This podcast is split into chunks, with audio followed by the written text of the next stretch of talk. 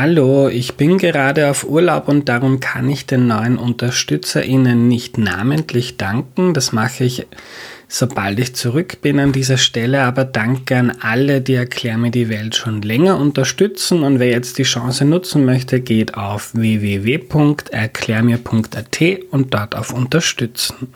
Die heutige Folge wird präsentiert von der EU-Kommission. Die Europäische Union koordiniert gerade die bisher größte Operation, die es je im Rahmen des EU-Katastrophenschutzverfahrens gegeben hat. Der Ukraine werden Millionen Hilfsgüter bereitgestellt.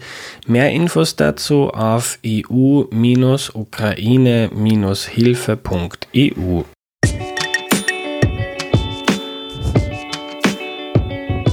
Hallo, ich bin der Andreas und das ist Erklär mir die Welt, der Podcast, mit dem du die Welt jede Woche ein bisschen besser verstehen sollst.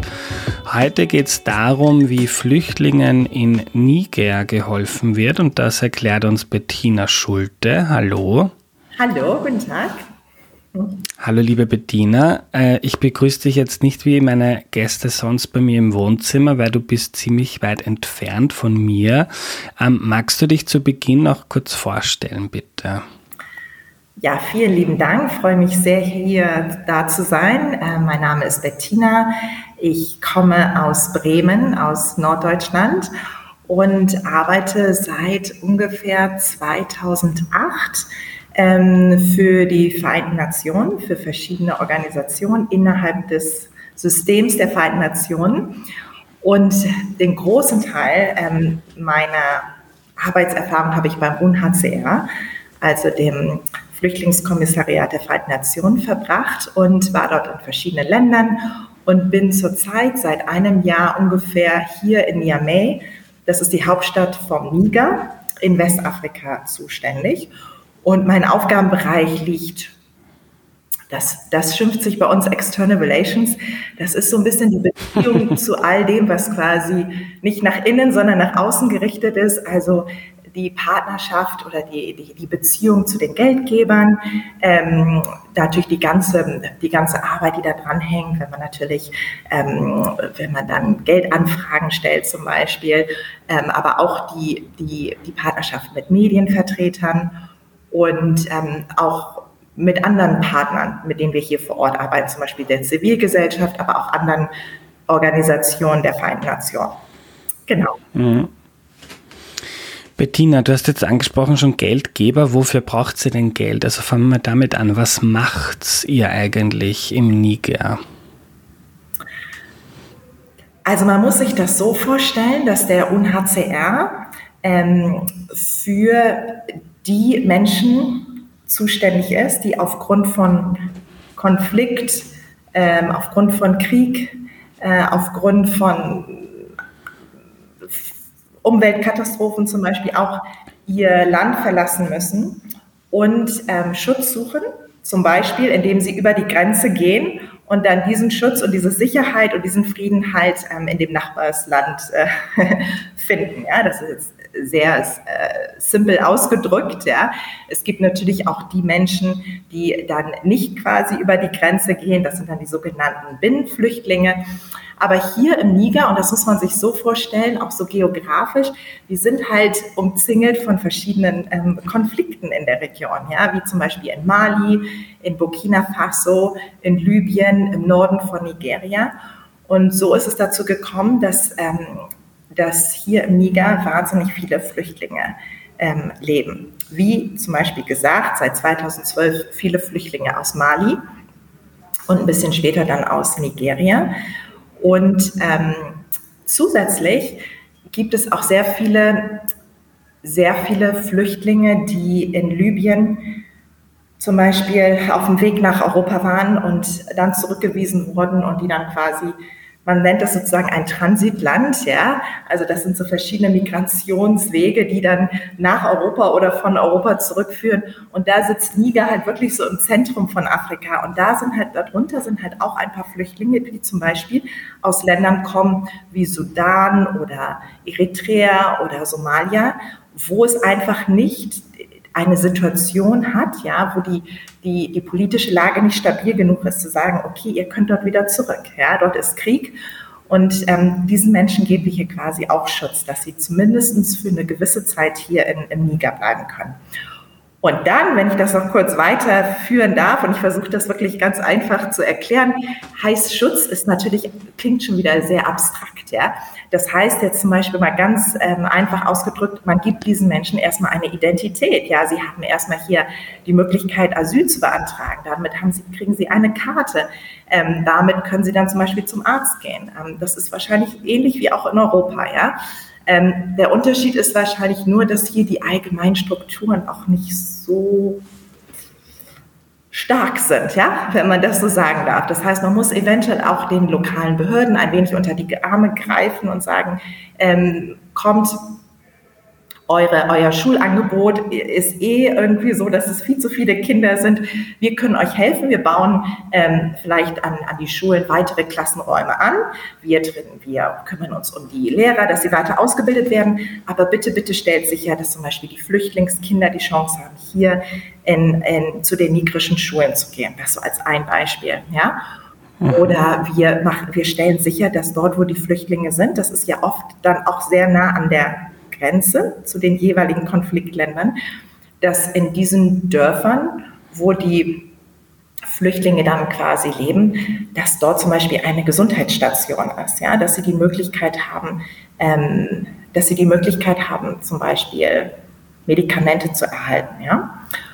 Und was vielleicht noch interessant ist für den Niger, also weltweit gibt es tatsächlich die Situation, dass wenn Flüchtlinge in ein Land kommen, dass dann sogenannte Flüchtlingscamps erstellt werden. Ja, da sind dann in diesen Camps nur Flüchtlinge.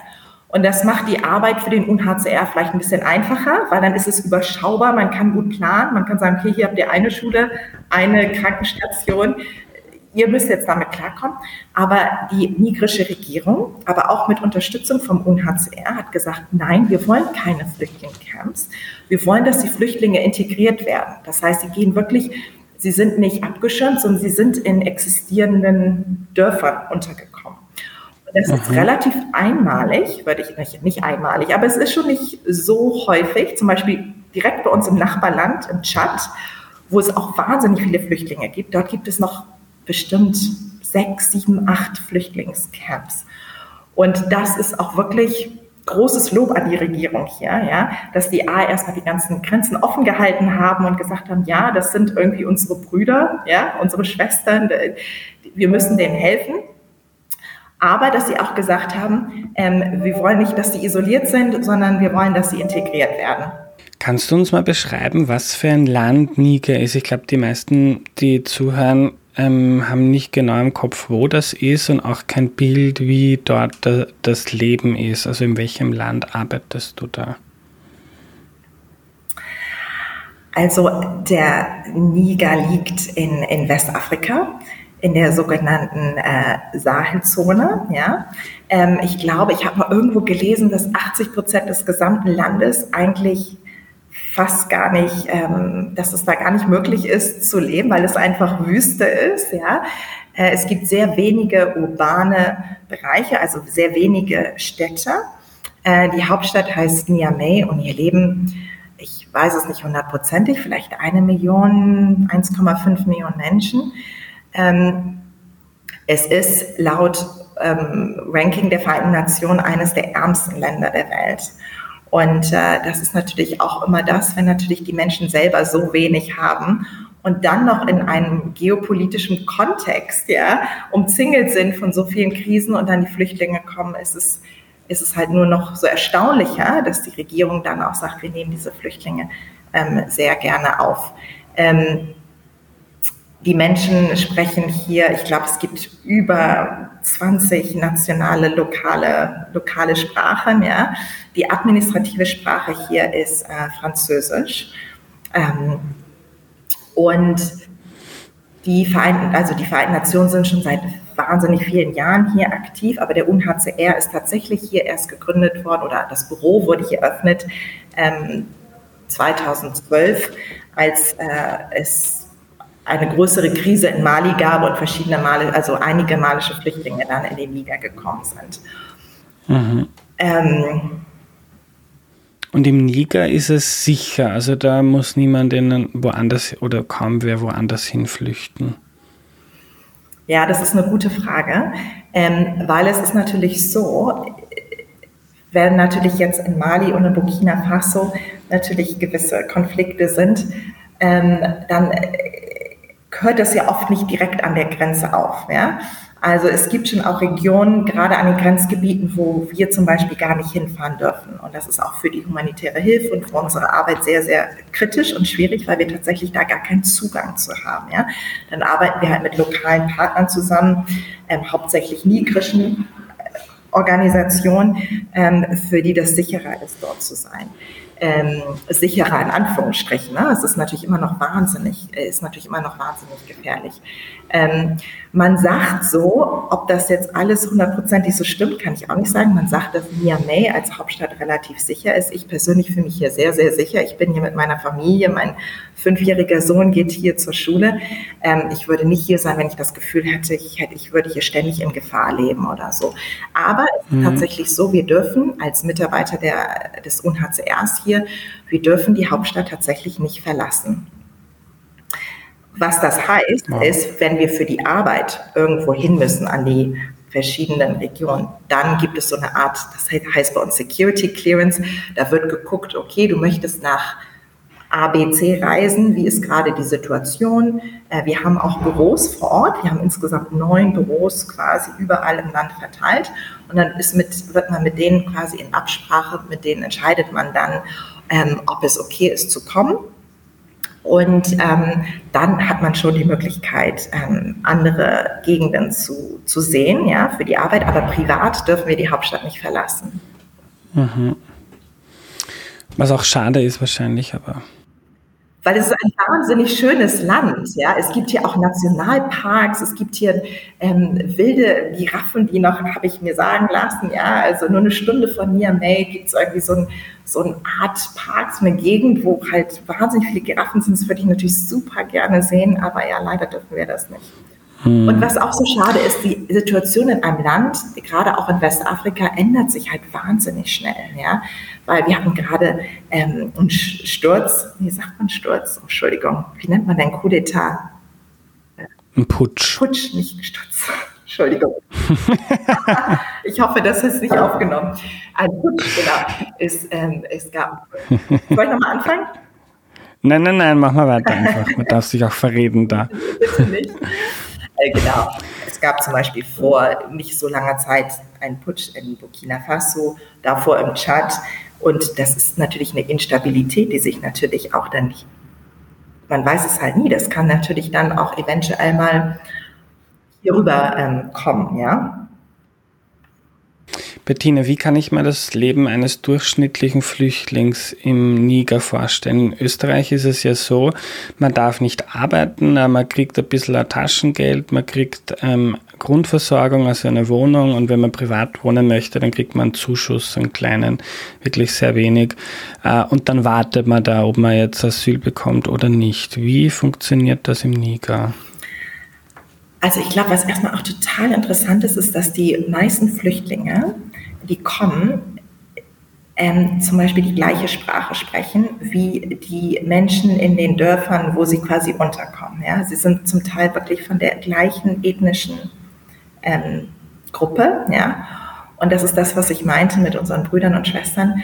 Ähm, da wurden halt irgendwann mal irgendwelche Grenzen gezogen, ja, aber es ist tatsächlich so, ähm, dass die Integration, die ja in Europa gar nicht so einfach ist und viel diskutiert wird, ja, dass das hier relativ einfach geht, weil die Menschen sich verstehen, die Menschen kennen sich, ja. Ähm, viele heiraten dann auch untereinander und es ist halt eine große Community, ja.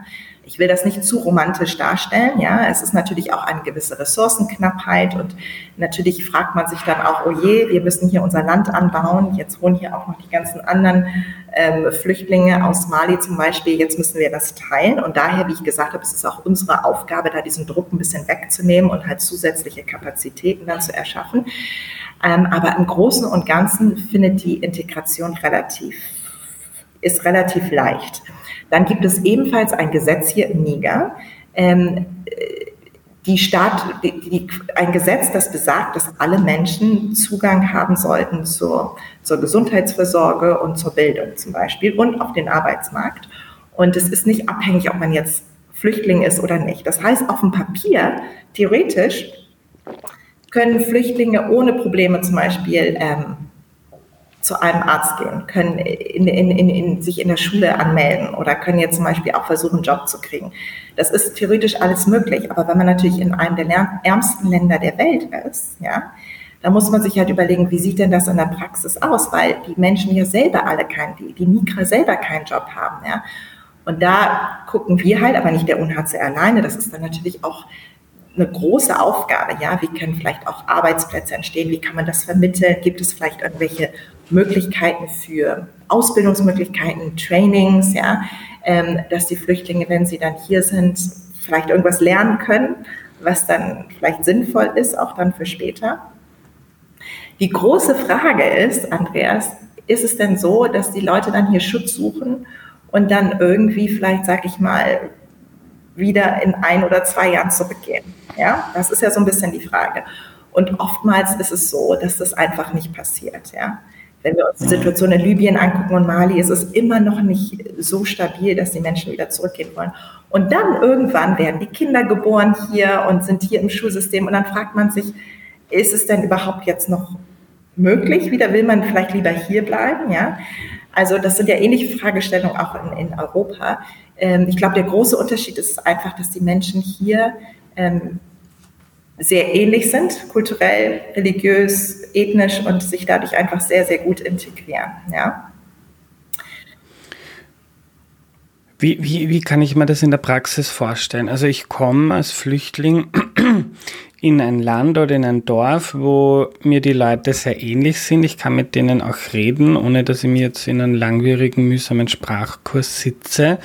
Ähm, dann hilft mir hoffentlich wer dabei, dass ich so eine Identitätskarte bekomme, damit ich dann ähm, womöglich auch nach Strapazen mal zum Arzt gehen kann oder eine Gesundheitseinrichtung. Ähm, und dann, wenn ich jetzt nicht in ein Flüchtlingscamp gehe, wo ja irgendwie von oben herab das organisiert ist, sondern ich gehe jetzt in so ein Dorf. Was heißt das konkret? Weil da werden ja schon viele Leute leben. Nehme ich mal, kriege ich dann ein Stück Land oder komme ich irgendwo in eine Unterkunft? Wie funktioniert das? Sehr unterschiedlich. Also da muss man sagen, dass zum Beispiel ähm, die diese ID-Card, die du gerade angesprochen hast, das heißt bei uns Registrierung. Also man muss sich erstmal registrieren lassen, ja. Das ist ein gar nicht so einfacher Prozess und das übernimmt meistens in, diesem, in unserem Fall tatsächlich die migrische Regierung mit unserer Unterstützung. Aber die Flüchtlinge werden registriert von der, von der ähm, Regierung hier, von den Behörden. Und dann wird geguckt, was hat, was haben die Menschen für für Bedürfnisse, für Bedarfe, was, was brauchen sie, ja. Und dann oft ist es so, dass sie zu, am allerersten Tag, in den ersten Tagen, wenn, nachdem sie angekommen sind, brauchen sie erstmal natürlich sofort eine Notunterkunft, ja. Also sie brauchen erstmal irgendwas, bevor sie dann nachher in ihre Dörfer gehen. Vielleicht ist das sogar noch an der Grenze, das kann beides sein, ja. Das kann an der Grenze sein, es kann auch schon ein bisschen weiter im Landesinneren sein, ähm, dass sie dann erstmal eine Notunterkunft kriegen, ja. Das kann ein Zelt sein, das kann aber auch einfach ähm, eine relativ simple Anlage sein. Also das, da gibt es auch verschiedene Möglichkeiten. Ähm, dann arbeiten wir ganz eng mit dem Welternährungsprogramm zusammen, dass erstmal sichergestellt ist, dass die Menschen noch, weil oft sind sie ja auch wirklich Stunden, Tage unterwegs gewesen, mussten sich zum Teil verstecken ähm, und haben natürlich auch nicht groß was mitgebracht, ja, oft nur das, was irgendwie so in eine Tasche geht, ja. Und dann wird mhm. erstmal sichergestellt, dass sie irgendwelche ähm, Hilfsgüter erhalten, dass sie erstmal ein bisschen was zu essen haben. Und der UNHCR, das ist ja so unser, unser Brot und Butter, wie man bei uns in Deutschland sagt. Ich weiß nicht, ob man das bei euch auch sagt. Das ist so ähm, der Schutz. Es wird halt auch geguckt, gibt es vielleicht Kinder? Ja, gibt es vielleicht Kinder, die alleine hier angekommen sind? Die brauchen natürlich einen ganz anderen Schutz. Ja, kann man die vielleicht in, in äh, wie können wir sicherstellen, dass es keinen Missbrauch gibt zum Beispiel, ja? Ähm, wie ist das hier, wenn Frauen alleine sind, ja? Das sind halt so große Fragen. Ähm, oder wenn Menschen vielleicht irgendwelche Einschränkungen haben, körperliche Einschränkungen. Ja? Ähm, dieses Land ist halt wirklich nicht, äh, nicht einfach. Ja? Hier gibt es kaum geteerte Straßen. Ja? Ähm, gibt es vielleicht die Möglichkeit, dass die dann vielleicht direkt in zum Ab. Wir haben tatsächlich auch so betreutes Wohnen, ja, wenn Menschen zum Beispiel wirklich, wenn Flüchtlinge ähm, gravierende medizinische ähm, Bedarfe haben, gibt es hier so betreutes Wohnen, wo dann auch regelmäßig eine Krankenschwester kommt oder, oder ein Arzt kommt und sich kümmert. Ja. Also das wird ganz individuell ermessen und ähm, das geht natürlich nur mit den lokalen Behörden. Ja. Und es ist auch nicht so, dass die Flüchtlinge sagen, oh, dieses äh, Dorf gefällt mir, hier möchte ich bleiben. Das wird alles, alles koordiniert mit den, mit, weil du meintest, im Flüchtlingscamp ist es natürlich einfacher, aber die Koordinierung findet trotzdem auch so statt.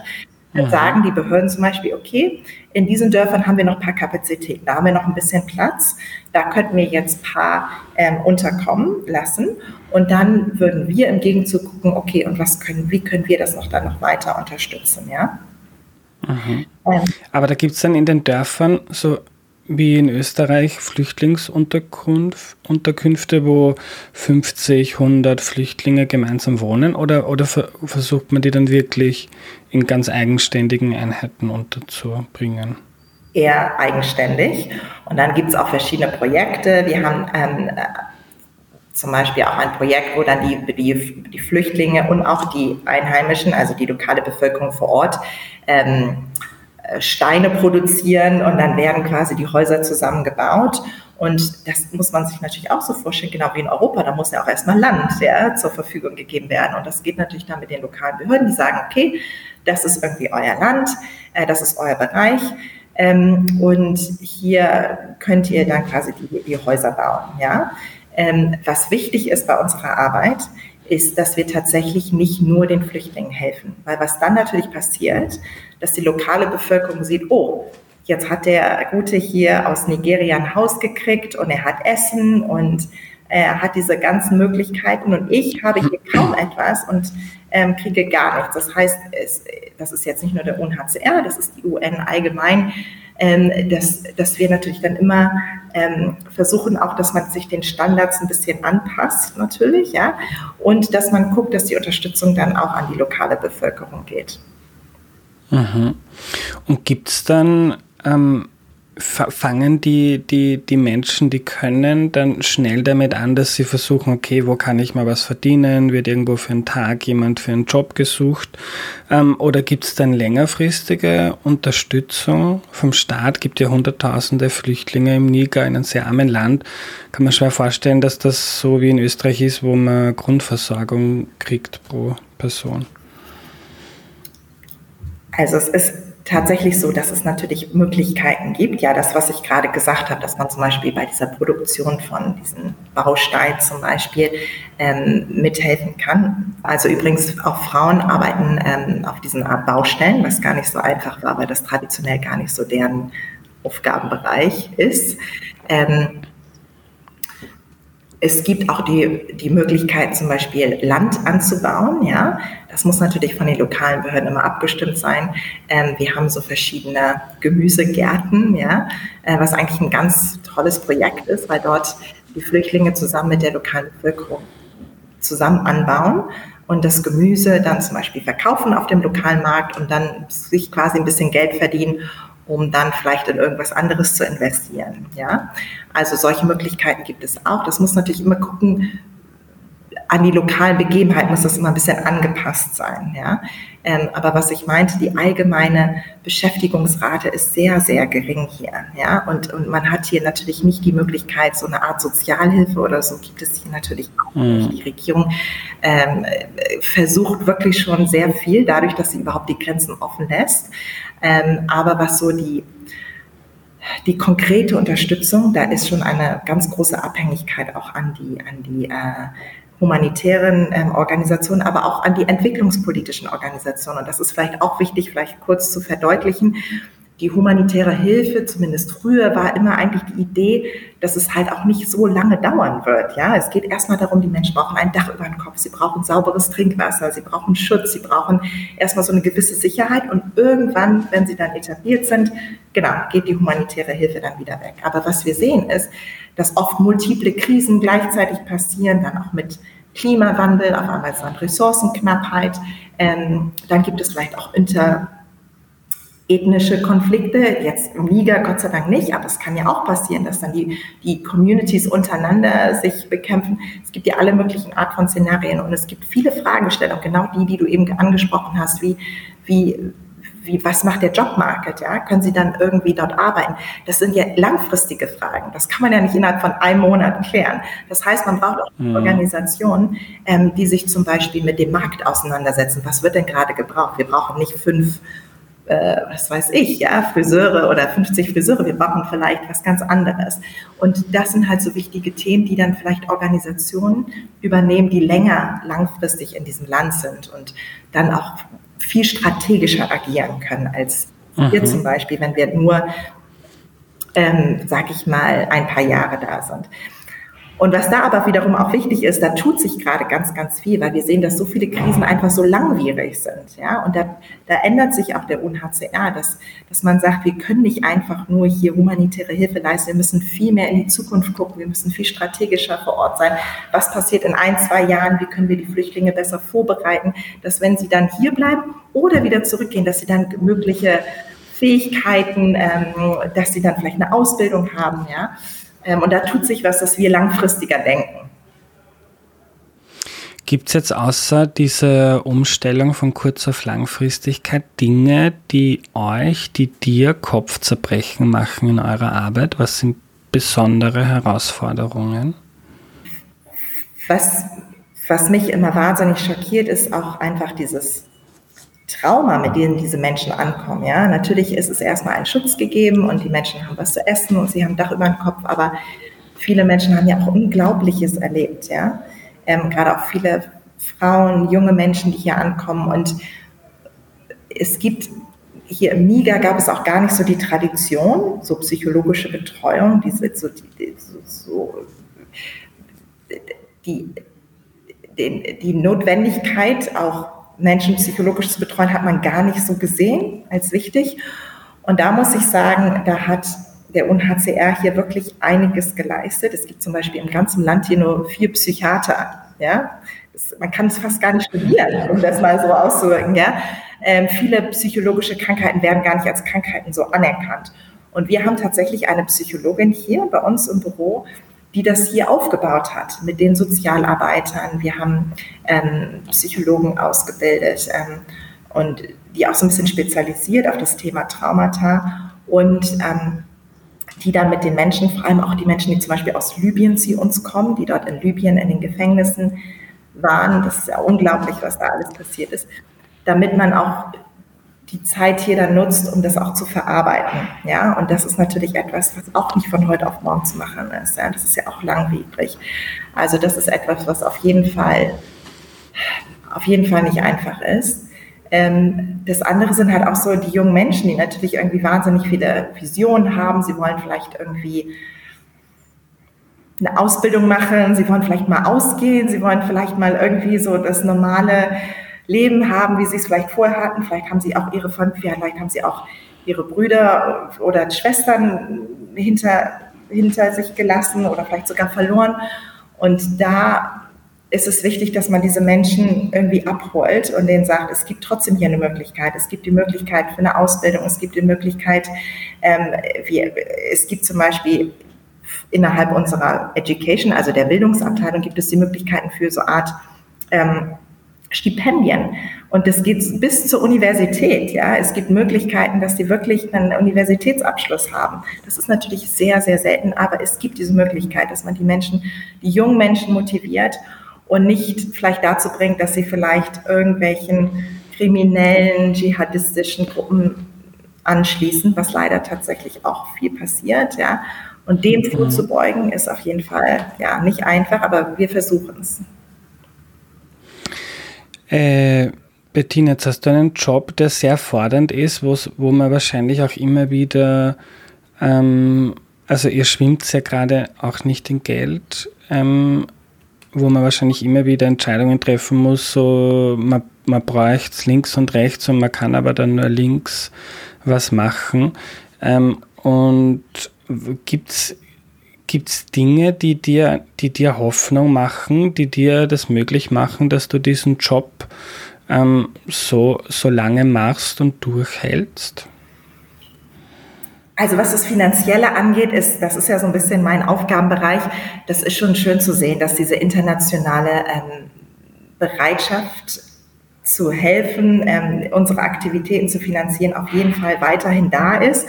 Ähm, man hat es natürlich mit dem Ukraine-Krieg gesehen, dass vielleicht manche Länder gesagt haben, das ist jetzt gerade für uns irgendwie wichtiger, ja. Aber im Großen und Ganzen ist die, ist die Bereitschaft auf jeden Fall immer noch da. Und das ist halt auch unsere Aufgabe, auch die Geldgeber darin zu bestärken, sie hier einzuladen, äh, sie zu informieren, zu sagen, guckt es euch an, ja, ähm, und einfach, dass die Bedarfe so, so groß sind und dass man bei uns jetzt auf keinen Fall weiter äh, das Geld äh, cutten darf, ja.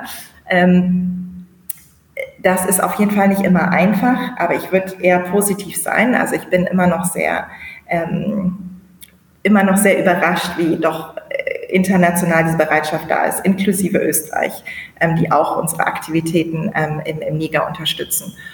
Ähm, ich glaube, das muss man natürlich auch immer sehr differenziert sehen. Das ist jetzt hier der UNHCR, das ist jetzt im Niger. Es gibt auch andere Situationen, die sind komplett unterfinanziert. Es gibt natürlich auch andere Organisationen, die auf, die ganz, auf eine ganz andere Art und Weise strukturiert sind. Bei uns funktioniert das so, dass wir einen wirklich sehr detaillierten Plan haben und der ist so nach gewissen Szenarios aufgebaut. Und wir gucken uns den Ideal, wir gucken uns quasi das ideale Szenario an und gucken uns, wie viel Gelder brauchen wir. Und das ist unser großes Ziel, ja, dass wir wirklich das Maximum kriegen. Wenn wir aber sehen, es funktioniert nicht, es wird ein bisschen schwierig, dann haben wir halt äh, weitere Szenarien und sagen so, okay, dann können wir vielleicht da einsparen und vielleicht können wir da noch ein bisschen was äh, anders machen. Also was auch wichtig ist, dass, dass keine Organisation das alleine stemmen kann. Das heißt, ähm, gerade wenn die Finanzierung dann vielleicht eng wird, dass man wirklich ganz eng mit den anderen Organisationen, den anderen UN-Organisationen, das Welternährungsprogramm, UNICEF, ähm, dass man mit denen ganz, ganz eng zusammenarbeitet und sagt, hör zu, wir können diese Schule jetzt hier wirklich nicht bauen, kann das vielleicht UNICEF übernehmen, ja? Natürlich gibt es da auch Regeln und Grundsätze, welche Agentur für was zuständig ist und das ist auch alles definiert unter einem sogenannten Mandat, ja? Aber ähm, es ist schon wichtig, dass man da nicht im Alleingang ist, sondern äh, mit den verschiedenen Partnern halt zusammenarbeitet. Bettina, vielleicht eine blöde Frage, aber warum machst du diesen Job? Ja, das, da kann man sehr lange ausholen, glaube ich, bei mir. Ich glaube, da gibt es ganz verschiedene Motivationen. Ich glaube, bei mir war eigentlich so der Hauptgedanke, dass ich auf jeden Fall gerne schon immer ähm, im internationalen Raum irgendwie arbeiten wollte. Und äh, mir war klar, ich wollte nicht für eine deutsche Organisation irgendwo im Ausland sein. Ich wollte wirklich für etwas Multilaterales, also sprich, ich arbeite mit Menschen aus der ganzen Welt zusammen und dann im Idealfall noch etwas, was wirklich auch was Gutes ist für die Menschen. Ja, man sieht mit den eigenen Augen, was die Arbeit macht. Ähm, das hat schon was sehr Bereicherndes. Und ähm, ich bin dankbar darüber, dass ich diese Chance habe. Ja, und ich weiß, dass wenn ich so bei meinen ganzen Studientreffen, die ganzen Banker, die ganzen Juristen, die dann irgendwann mal so mit Ende 30 sagen, oh Gott, was mache ich hier eigentlich? Ähm, ich muss mal irgendwie was Besseres für den Weltfrieden tun. Solche Gedanken hatte ich halt eigentlich noch nie. Also ich habe mich schon immer damit beschäftigt. Ich habe ganz viele Jahre hier auf diesem Kontinent zum Beispiel verbracht und hatte jetzt nie existenzielle Fragen. Ja? Aber dazu muss man auch sagen, ähm, dass es auch nicht immer alles so einfach ist. Manchmal hinterfragt man sich das natürlich auch. Ja, wir sind hier seit so und so vielen Jahren in diesem Land. Ja, man sieht kaum, dass sich Grundlegendes ändert. Ja, wir sehen, die Konflikte nehmen immer mehr zu. Man sieht die Menschen, die auf der Flucht sind, nehmen auch jedes Jahr zu. Immer wenn ich diese Statistiken lese, ja, dann denke ich halt auch so, oh Mann, was machen wir hier eigentlich? Also es gibt so diese dunklen Momente, ja, wo ich denke, oh Mann, die Welt ist einfach zu schlimm. Aber dann wiederum, gerade wenn man dann die Möglichkeit hat, hier aus der Hauptstadt rauszukommen und dann in die Dörfer zu gehen und mit den Menschen zu reden, ähm, vor allem auch mit den jungen Menschen, auch mit den Frauen, ähm, ja, dann ist es natürlich eine wahnsinnig spannende und tolle, tolle Aufgabe. Gab es Momente, wo du besonders ähm, schön gesehen hast, was deine Arbeit da bewirkt? Also auf der einen Seite versuche ich ja das Geld reinzutreiben, ja, das ist natürlich schön, dass man weiß, oh, äh, wir haben jetzt die Gelder für die verschiedenen Aktivitäten. Das ist an sich ja schon mal sehr, sehr schön. Ähm, wir freuen uns natürlich auch mal, wenn die Medien Interesse haben und wenn man dann vielleicht auch Menschen in Europa sagen kann, hier, das passiert im Niger, ja, es ist nicht nur eine Flüchtlingskrise in Europa, sondern hier in, in, in, in Afrika ist auch wahnsinnig, ähm, passiert auch wahnsinnig viel. Ähm, ich habe ein Beispiel, wir haben zum Beispiel junge somalische Flüchtlinge in Kenia, in, dem, in Dadaab, das ist ein Flüchtlingscamp im Norden von Kenia. Das war damals, als ich 2010 war, das größte Flüchtlingslager der Welt. Da haben wir mit zwei, drei Nichtregierungsorganisationen junge somalische Flüchtlinge zu Journalisten ausgebildet, ja, die dann ähm, Kameratechnik und, und, und Editing und Storywriting und was weiß ich, was alles gelernt haben, haben dann das eigene Community Radio betrieben und interessanterweise, das ist auch ein Projekt, was der, das UNHCR macht, ein Standbein des UNHCRs ist halt die Übersiedlung in Drittländer. Ja? Also dass dann zum Beispiel manche Flüchtlinge die Chance haben, nach Europa oder nach Kanada offiziell übersiedelt zu werden. Und diese jungen ähm, somalischen Flüchtlinge sind nach Kanada gegangen und wurden auch ausgewählt, weil sie einfach auch diese Ausbildung hatten. Und wir sind über Facebook in Kontakt geblieben und ganz viele von denen arbeiten tatsächlich jetzt auch immer noch als Journalisten. Ähm, und das hat ihnen bestimmt geholfen, oder natürlich geholfen, am Anfang in den ersten Monaten ähm, mit dieser Ausbildung in Kanada anzukommen. Also das ist auf jeden Fall äh, ein schönes, schönes Beispiel.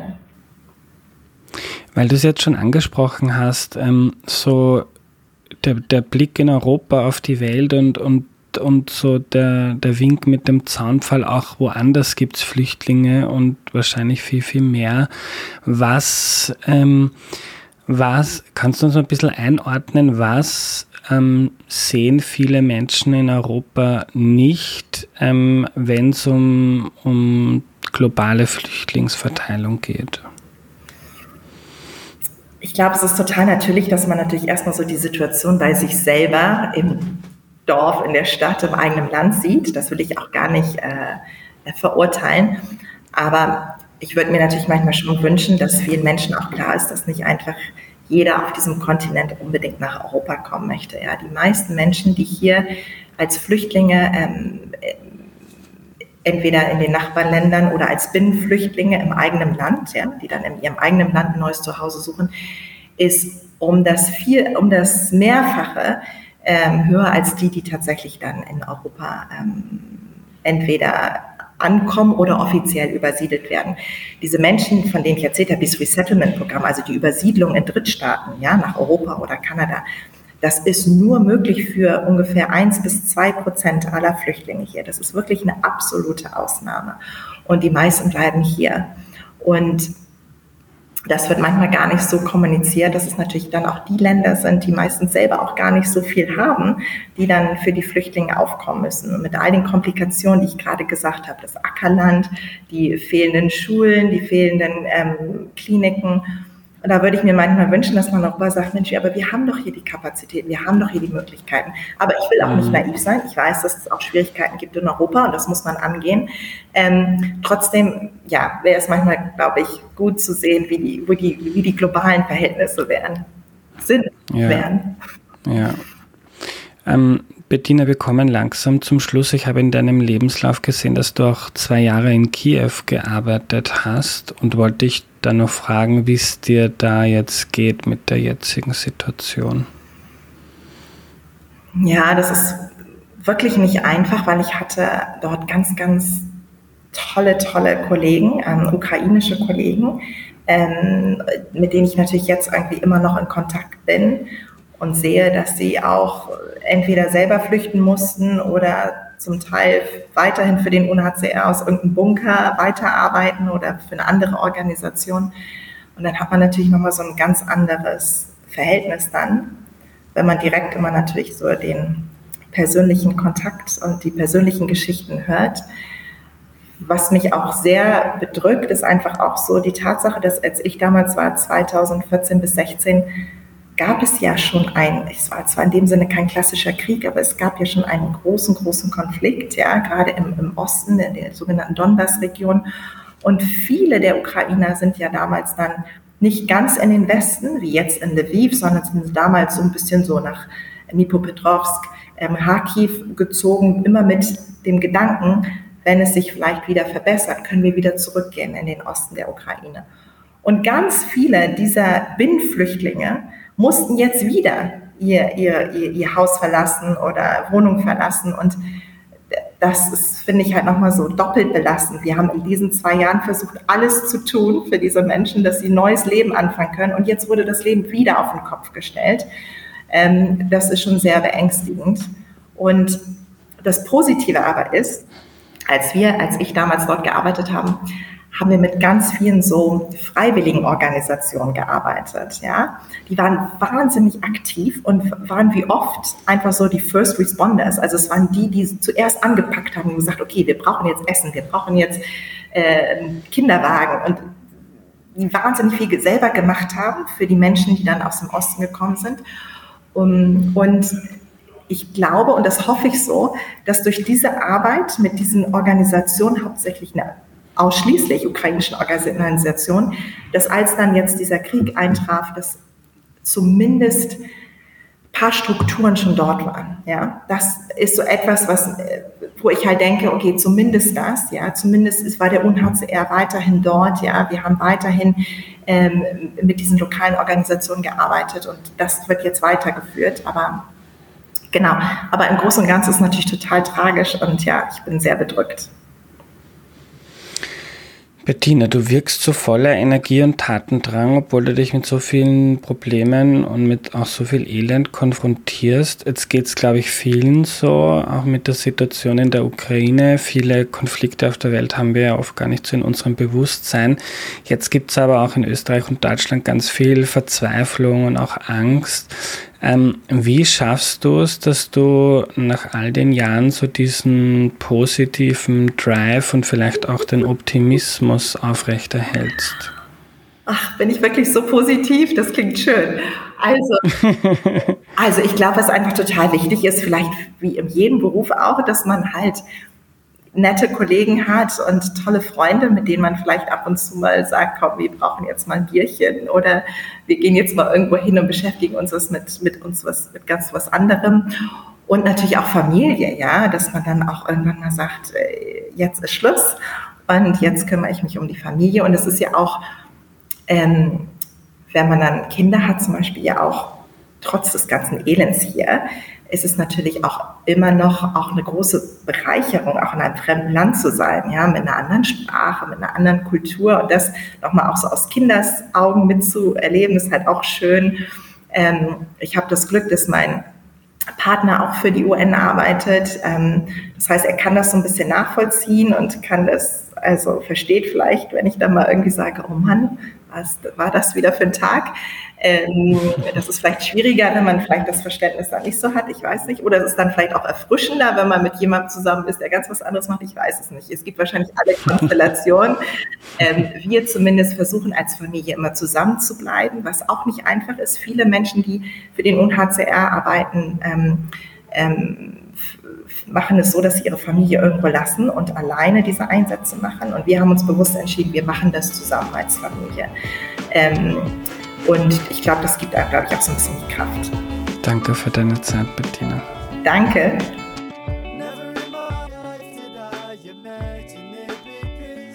Was nehme ich mir mit? Die meisten Flüchtlinge auf der Welt kommen nicht nach Europa. Das ist einmal eine sehr wichtige Erkenntnis, weil wir ja manchmal glauben, Europa ist so besonders, dass da jeder einzelne Mensch auf der Welt gerne her möchte. Ist nicht so. Faszinierend finde ich auch, wie sich afrikanische Länder gegenseitig helfen und Flüchtlinge aufnehmen. Auch das Modell im Niger, dass die Flüchtlinge in keine großen Camps unterkommen, sondern in Dörfern untergebracht werden, was die Integration und das Leben einfacher macht hat sich ja in manchen Ländern so entwickelt, dass quasi eigene Flüchtlingsstädte entstanden sind.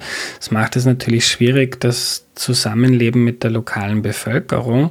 Und schockiert hat mich zu guter Letzt, dass es in ganz Niger nur vier Psychiater gibt. Ich habe gerade nachgeschaut, in einem Land mit 24 Millionen Menschen.